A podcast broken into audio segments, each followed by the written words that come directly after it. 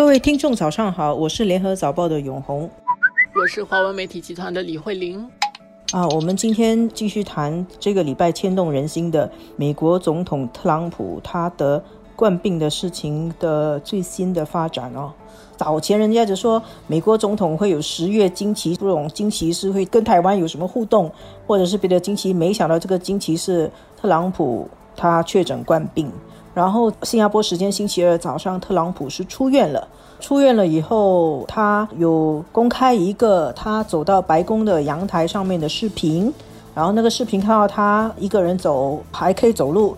他戴着口罩的走上去了，然后就把口罩拿下来，用两只手举拇指的这个手势，好像自己没事。这是一个非常乐观的美国总统啊！所有的事情他都可以把它讲的。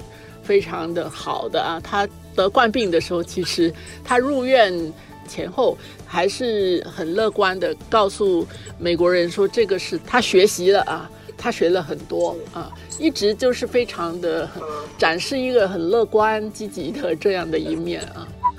我觉得他的斗志啊，他的 fighting spirit 确实是很突出。也可以说，这个精神本身是相当让人敬佩的。但是，其实我看他整个样子，我觉得他的健康没有很好，因为他在阳台上举一两个拇指的手势。但是最大的泄露天机的是，他没有讲话，你看得出他觉得状态不是太好。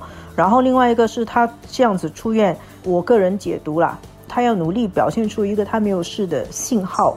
但是其实从他出院以后，我们看到美国的报道，那些医生给的这个信息是有点矛盾的。他的自己医生说他的情况会好转，正在 improve，但是呢，实际上公布出来的医疗记录有两次他的氧含量是太低，然后他需要额外的养分，所以就显示他的呼吸可能不太好。然后另外一个更突出的一个信号是。他们还打了类固醇，有一个比较复杂的名字。那个类固醇是给比较严重的冠病的病人用的药，而且这个药是可能有一点危险的。当然也很有可能就是因为他急于赶快把自己的病治好，所以就叫医生用猛药。但是这些都表现出他很着急，他显然面对一个很大的一个选举压力。那么呢，他的健康情况没有。像他对外展示这么好，我是觉得他的选情，我个人判断啦，大势已去，因为他在选举最后的冲刺时间，他得冠病，这个所有的话题焦点很自然的会聚焦到冠病这个议题上，而这个议题应该是特朗普最不希望成为选举焦点的议题，因为这是他。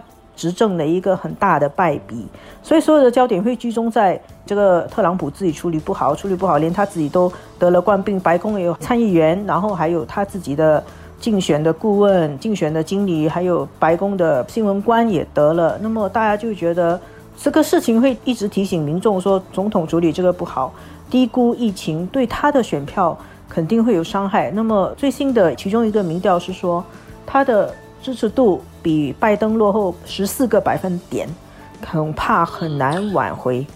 他的对手啊，拜登，辩论开始之前，其实也有一些评论是认为，这个拜登应该要紧紧咬住冠病的这个课题。特朗普刚刚染病的这个信息发出来的时候，其实拜登是蛮克制的哈。那个时候就是说，他们都在为总统祈祷嘛。中国国家主席习近平发的慰问电也是，就是慰问这个特朗普嘛，都是祝他好了。但是拜登现在其实慢慢的也在转移，那么他现在也说，就是他一点都不奇怪他的对手感染了，为什么呢？因为他就是一直都又不愿意戴口罩，还到群聚的地方。特朗普一直在说。这个不是问题，It's not a problem，对吗？他可以应付。他讲的是美国有很好的医疗 设施等等，但是很多人也在质疑你得到很好的医疗，但是其他很多很多平民没有同样的这样的设施。就是选举前的最后这一个月，还遇上这样的情况，是很不幸的。但是最后如果还赢得大选的话，我不知道说。你要怎么样评估美国的民主跟民意？所以我刚才说我自己判断美国的这个选举，特朗普应该是大势已去。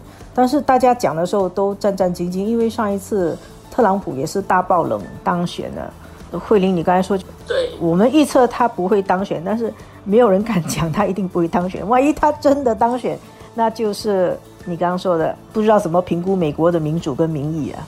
美国自己的一些知识分子，他们的一些评论，会觉得从这个冠病当中，其实你看到特朗普一直制造了很多的谎言。如果在这种情况底下，还有很多人继续的相信这个谎言的话，那真的就是很危险的。